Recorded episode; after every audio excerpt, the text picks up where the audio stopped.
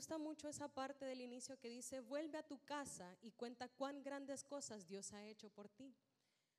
Porque yo veía, hermano, en este versículo, que cuando Dios hace algo en nosotros, los primeros que deben darse cuenta son los de nuestra casa, son los de nuestra familia. Entonces, nosotros en nuestra casa debemos aprender a hablar de las maravillas, de las grandezas, de las bondades, de todo lo que el Señor ha hecho con nosotros. Imagínense que este hombre estaba endemoniado, terrible, pero él no fue enviado a las naciones. El Señor le dice, ve a tu casa, le dice. No le dice anda a las naciones, anda a predicarles, anda a contarle a todo mundo como yo te liberé, todo lo que yo hice con vos. No, le dice, ve a tu casa y cuenta las grandezas, cuenta lo que yo he hecho por ti, le dice. Y eso me, me gustaba mucho, hermano, porque creo yo que, que el contarle todo lo que nosotros vivimos en Dios a los de nuestra casa, eso va a ser de testimonio, va a ser que los de nuestra casa aprendan a creer en el Dios tan poderoso que tenemos. Mire, yo le puedo contar de mi familia porque es lo que conozco, hermano, es lo que yo he vivido, es lo que yo he visto.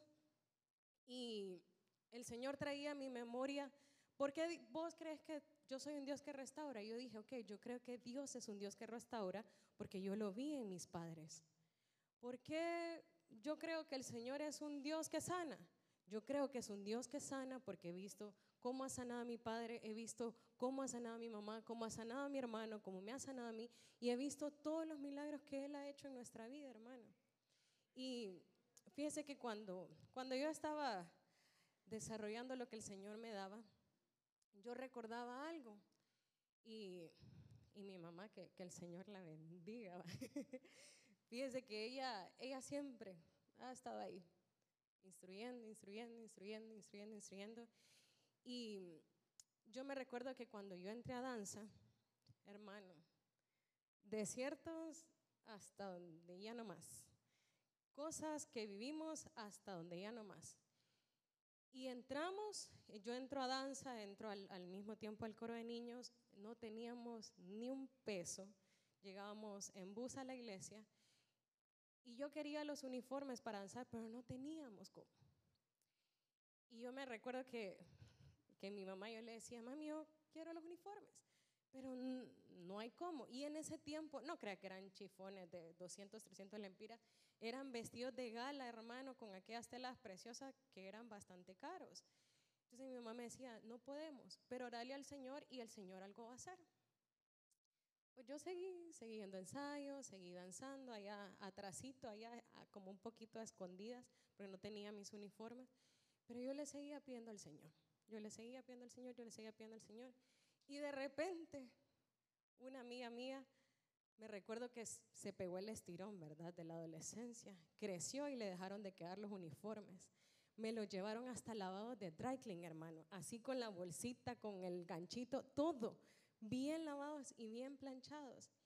Y yo aprendí a creer en un Dios que cumple las promesas hasta las más pequeñitas hasta las cosas más insignificantes, hasta las cosas que a veces parecen así como, ¿de verdad el Señor puede cumplir eso? Dice que le voy a contar, me recuerdo que una vez estaba de cumpleaños mi hermano, recién venidos a Cacholuteca, y le celebramos el cumpleaños, ¿verdad? Yo en ese tiempo yo le dije a mi mamá, mami, mira que quiero un rubor, y me dijo mi mamá, mira, ahorita no hay. Va, pues está bien.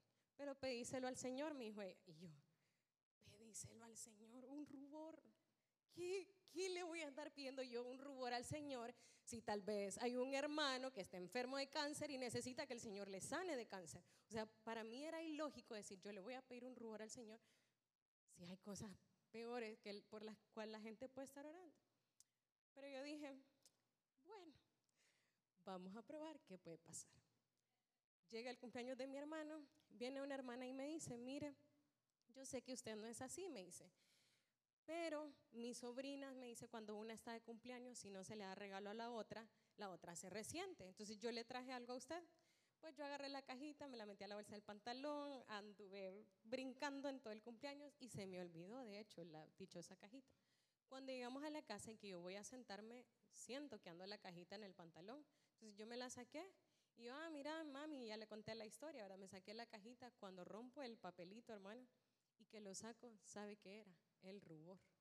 Y de marca, o sea, que todavía yo peor para que lo pudiéramos comprar en ese tiempo.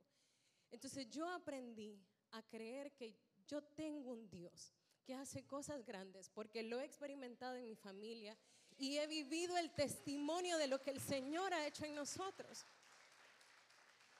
Entonces, ustedes como padres, hermanos, tienen una gran responsabilidad, que es alimentar la fe de nosotros como hijos. Y yo le quiero hablar eh, de Jesús, entra en mi casa. Eso es lo que, lo que el Señor me ha dado por rema esta noche. Jesús entra en mi casa. Y quiero que me acompañe al libro de Lucas, capítulo 8, verso 41. Primero vamos a leer el 41 y el 42. Cuando lo tenga me dice amén. Lucas 8, 41 y 42.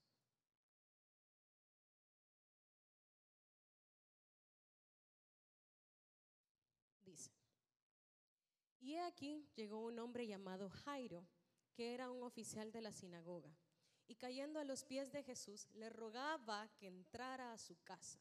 Diga conmigo, le rogaba que entrara a su casa. Porque tenía una hija única, como de 12 años, que estaba al borde de la muerte. Pero mientras él iba, la muchedumbre le apretaba. Mire, usted creo que ya conoce la historia. Eh, vamos a hablar primero de la casa de Jairo.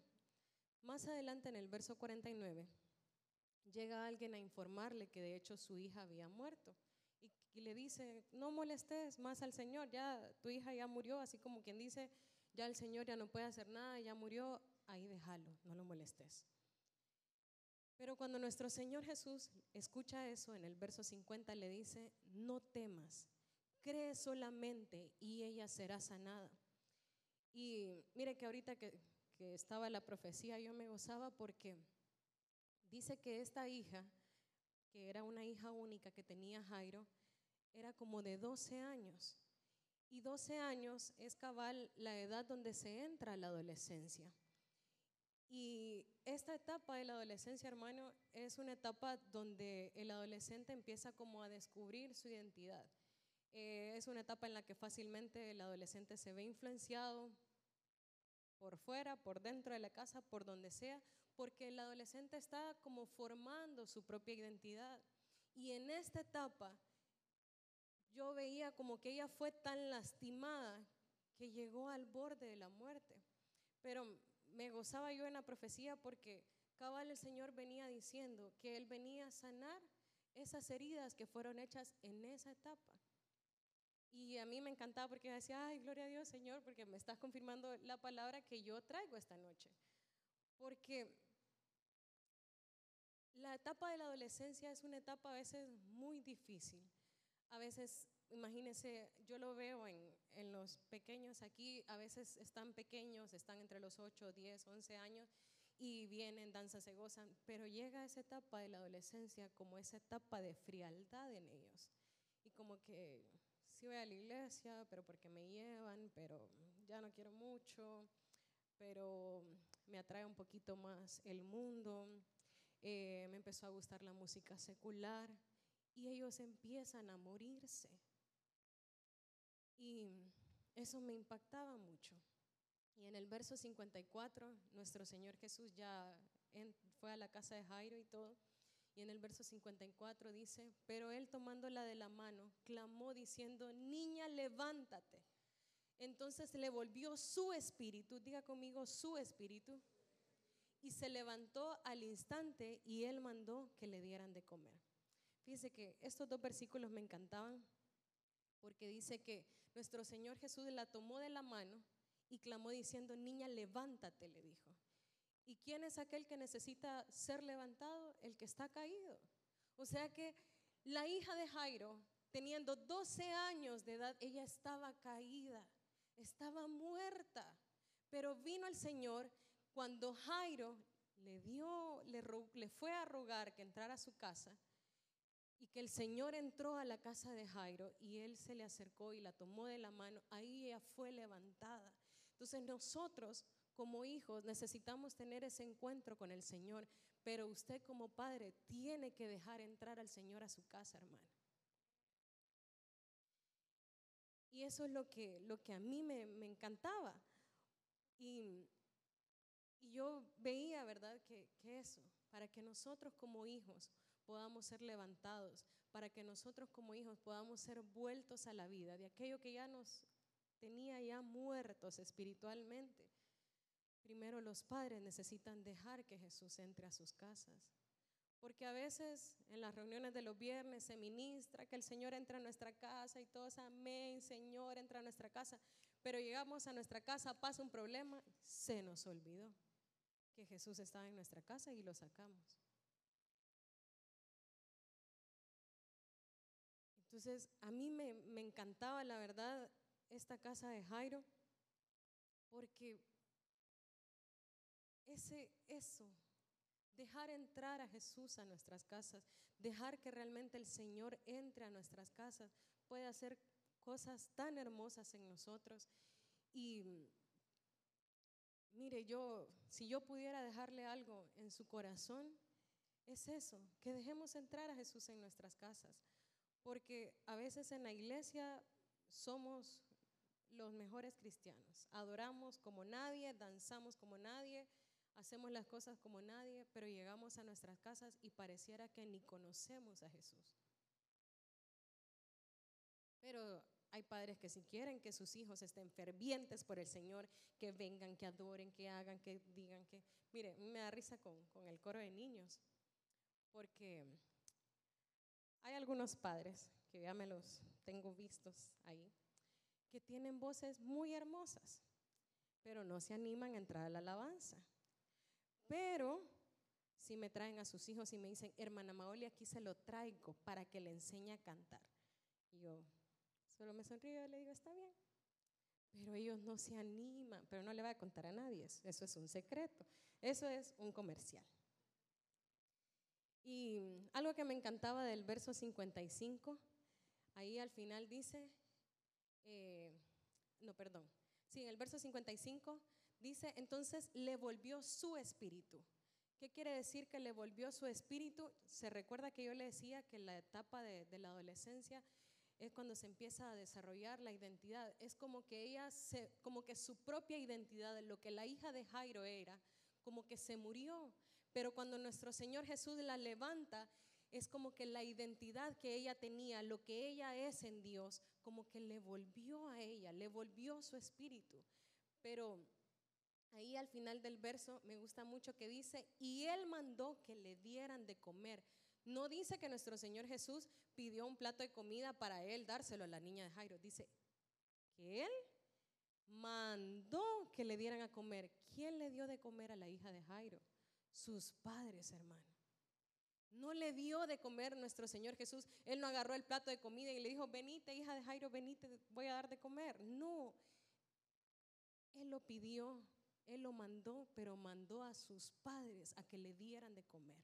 Usted como padre tiene la responsabilidad en su casa de poder alimentar espiritualmente a sus hijos, hermano, para que sus hijos no vayan a morir.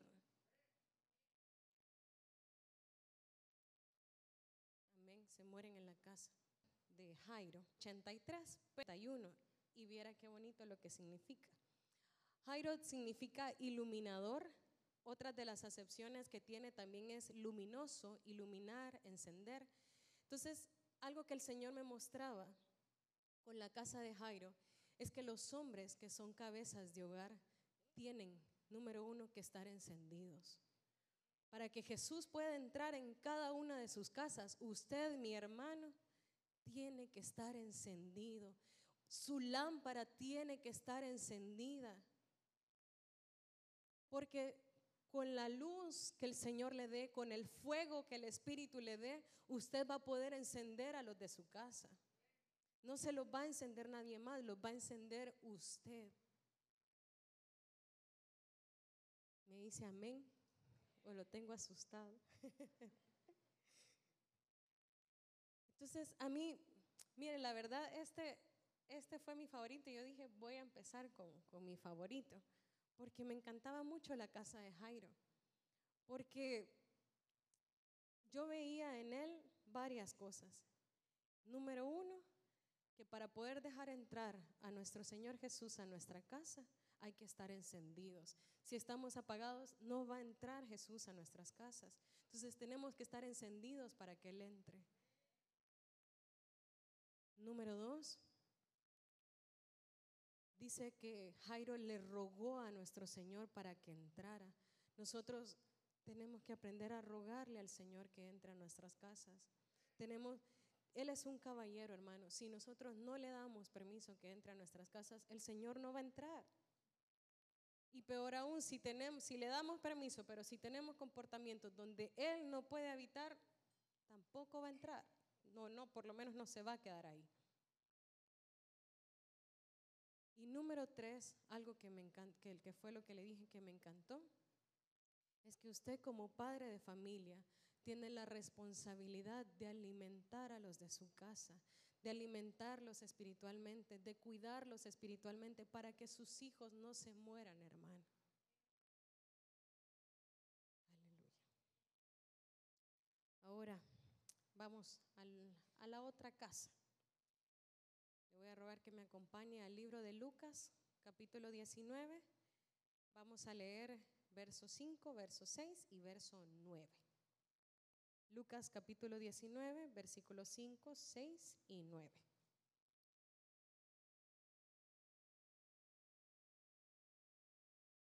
¿Ya lo tiene?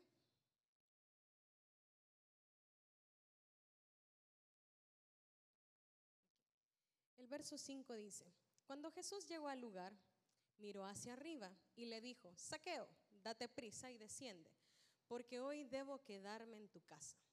Verso 6, entonces él se apresuró a descender y le recibió con gozo. Diga conmigo con gozo. Verso 9, y Jesús le dijo, hoy ha venido la salvación a esta casa, ya que él también es hijo de Abraham. La casa de, de Saqueo también me encantaba mucho porque yo veía que sucedieron dos cosas. Dice que Saqueo le recibió con gozo. Y cuando él recibe con gozo y que Jesús llega a su casa, le dice, hoy ha venido la salvación a esta casa. Entonces, un punto muy importante que yo veía ahí es que nosotros tenemos que aprender a recibir con gozo a nuestro Señor en nuestra casa. No es de que, ay, sí, Señor, entra a esta casa y aquí quédate. Vení. Yo quiero que el Señor habite con alegría. Y algo que me encanta, Jesús le dice, porque hoy debo quedarme en tu casa. No le dijo, voy a llegar un ratito de visita y me das de comer, me voy a bañar para refrescarme y de ahí me voy. No, le dijo, hoy voy a quedarme en tu casa. Y fíjese que esa palabra quedarme viene del griego 3306, que significa relación, significa morar, permanente, retener, entre muchas otras acepciones. Pero a mí me encantaban esas, relación, morar, permanente, retener. Porque para que algo suceda en nuestras casas, no, solo es que el Señor Jesús tiene que entrar y ahí quedó todo, sino que aparte de entrar, Él tiene que quedarse. ¿Y qué es quedarse? Tener una relación con el Señor. Tenemos que aprender a tener una relación de intimidad con el Señor, hermano. La otra palabra decía morar. El Señor tiene que morar en nuestras casas. Que nuestras casas puedan ser esa habitación donde el Señor permanece. Porque esa era otra de las acepciones. Permanente. No es algo temporario. Que el Señor esté en nuestras casas no es algo temporario. El Señor tiene que estar de manera permanente en nosotros, hermano. Tenemos que aprender a retener la presencia del Señor en nuestras casas. Porque a veces aquí en la iglesia alzamos las manos y cantamos, ven a habitar, no queremos solo una visita, ven a disfrutar, tú eres adorado en este lugar. Y llegamos a la casa y se nos olvidó que solo queríamos al Señor de visita. Y al más mínimo problema venimos y lo sacamos, ¿verdad? Y se nos olvida que realmente el Señor es el que lo puede hacer todo.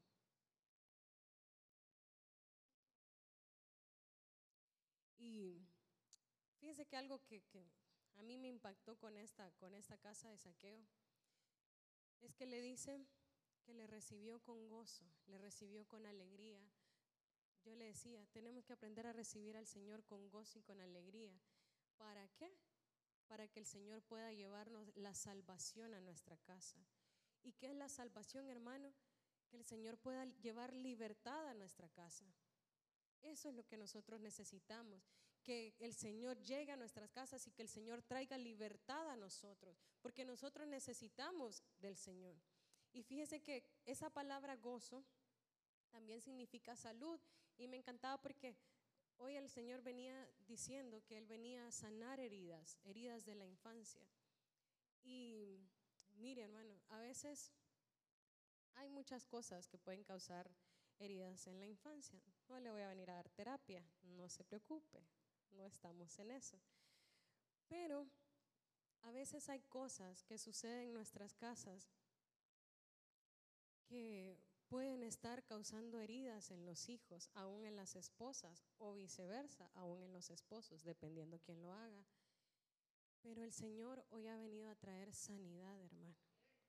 En todo aquello que ha pasado en nuestros corazones, Hoy el Señor ha venido a traer sanidad y hemos venido a recibir la sanidad de parte del Señor en toda herida de la infancia, en toda herida que, ha sido causada, que tal vez lleva años. Aún esas heridas el Señor las puede sanar.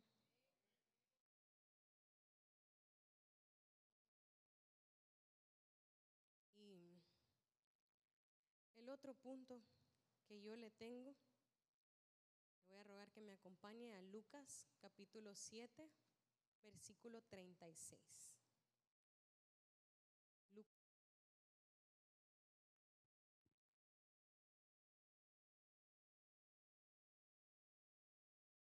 Dice, uno de los fariseos le pedía que comiera con él y entrando en la casa del fariseo se sentó a la mesa. Mire que este me me impactó mucho porque uno de los fariseos invitó a nuestro Señor que fuera a su casa a, comer con él. Y el Señor llega a la casa del fariseo, se sienta a la mesa y usted sabe, hemos sido enseñados que sentarse a la mesa es tener comunión. Pero me impactaba porque en el verso 39 dice, usted sabe, ahí es donde llega la mujer con su, con su alabastro de perfume, le unge los pies a nuestro Señor entonces, en el verso 39 dice, pero al ver esto, el fariseo que le había invitado, dijo para sí, si éste fuera profeta, sabría quién y qué clase de mujer es la que le está tocando, que es una pecadora. Y me impactaba mucho porque ellos se sentaron a la mesa a tener comunión. Pero este fariseo realmente representa una falsa comunión, porque él no se sentó a ver qué aprendía de nuestro Señor Jesús, a ver qué nuestro Señor Jesús le podía enseñar, qué nuestro Señor Jesús le podía dejar en su casa, qué podía traerle de refrescante a él. No. Este fariseo se sentó a la mesa, pero a juzgar lo que el Señor Jesús había hecho. Y me impactaba mucho porque, y, trayéndolo un poco más actual, un poco más a nuestras casas, imagínense a veces nos sentamos a la mesa a comer con nuestra familia, pero en vez de sentarnos a tener un tiempo de comunión, un tiempo de plática amena, donde disfrutemos juntos como familia, nos sentamos a juzgar, nos sentamos a señalar, empezamos a criticar, empezamos a discutir y empezamos a hacer muchas cosas, hermano, que realmente empiezan a afectar la comunión de nuestras familias. A veces llegamos de la iglesia, llegamos a cenar y en la mesa, en vez de compartir y decir, pucha, qué bonito estuvo el tema de hoy, como el Señor me habló, escuchaste aquella profecía, pucha, cuando el Señor, el canto, aquel que cantaron en la administración, qué bonito, el Señor me ministró. En vez de compartir ese tipo de cosas, nos sentamos y decimos, mm, yo creo que la oración de inicio, como que algo le faltó, no sentí que el hermano preparó bien la atmósfera. Como que la hermana que dirigió la alabanza hoy, no sé, yo, creo que tal vez no oró antes de subir, porque mm, la sentí fría. Y nos volvemos señaladores, hermano, de todo lo que pasa en vez de compartir las bonitas experiencias que vivimos en Dios. Nos sentamos a la mesa y en vez de compartir lo bonito que tenemos como familia, llega el papá todo el día a andar cansado, trabajando, después venimos directo al culto, corriendo. Entonces en la noche, en el último tiempito que queda, empieza la mamá y mira, que este hizo por aquí, y que el otro hizo por allá, y que este dijo este, y que el este dijo lo otro, y que y empezar a poner quejas, hermano. Entonces se vuelve una falsa comunión porque realmente no estamos compartiendo el tiempo como se debería.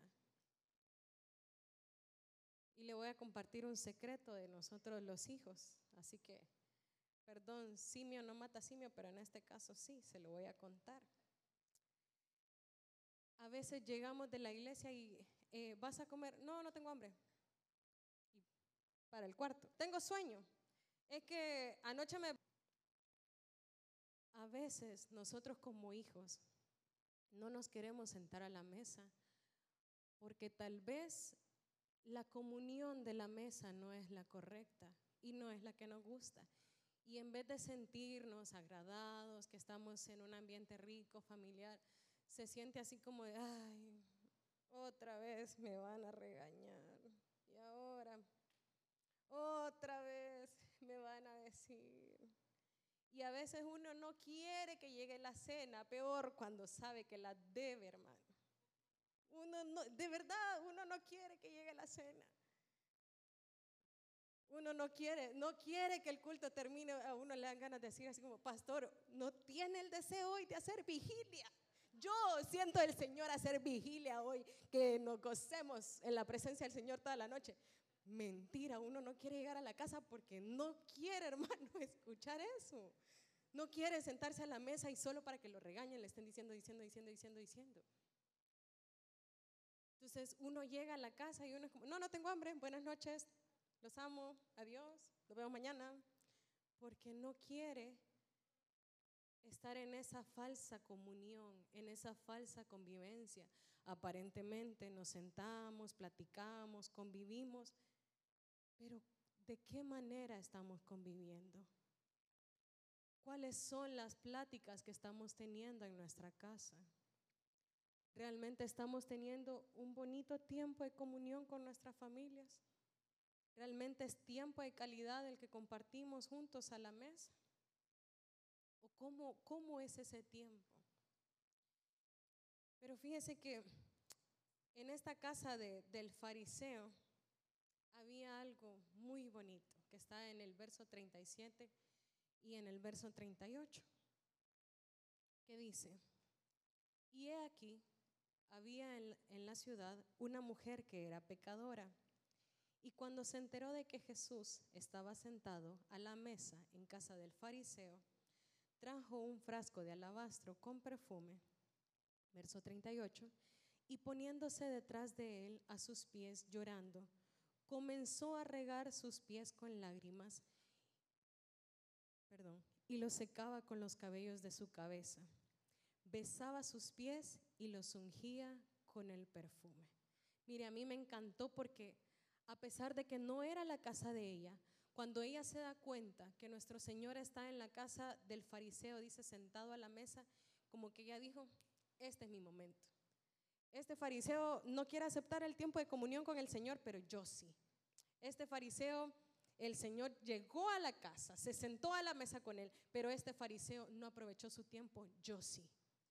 Y me encantaba porque ella sí aprovechó el tiempo de comunión con nuestro Señor. Y ella lo que hizo fue adorarle. Y la adoración La adoración para nosotros debe ser nuestro estilo de vida. La adoración no crea usted que solo son los cantos sublimes que cantamos aquí en, la adoración, que cantamos, que levantamos nuestra mano. Es, no solamente eso es adoración. Todo lo que hacemos realmente conlleva todo lo que agrada al Señor, todo lo que lo honra, todo lo que nosotros hacemos para Él. Eso es nuestra adoración. Y esta mujer supo aprovechar el tiempo de comunión, supo aprovechar su oportunidad, hermano, para poder tener esa comunión con el Señor. Ella dijo, este es mi momento, voy a adorarle. Este es mi momento, voy a hacer algo que va a llamar la atención del Señor. Estamos haciendo nosotros, estamos teniendo nosotros con la en la que compartimos, en la que no sé, estamos ahí alegres, felices, en la que da gusto estar. O estamos como el fariseo que nos sentamos a juzgar, a, discutir y hacer todas esas cosas que realmente son una falsa comunión. Y cuando yo veía este, estos versículos, fíjense que venía a mi memoria eh, un rema de mi papá, que por esta noche se lo voy a robar, que está en Primera de Corintios 14:26.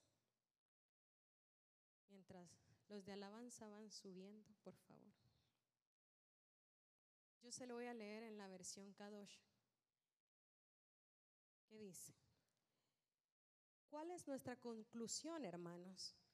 Cuando sea que se reúnan, que todos estén listos con un canto de alabanza o una enseñanza o una revelación o listo para usar su don de lenguas o para una interpretación, pero que todo sea para edificación.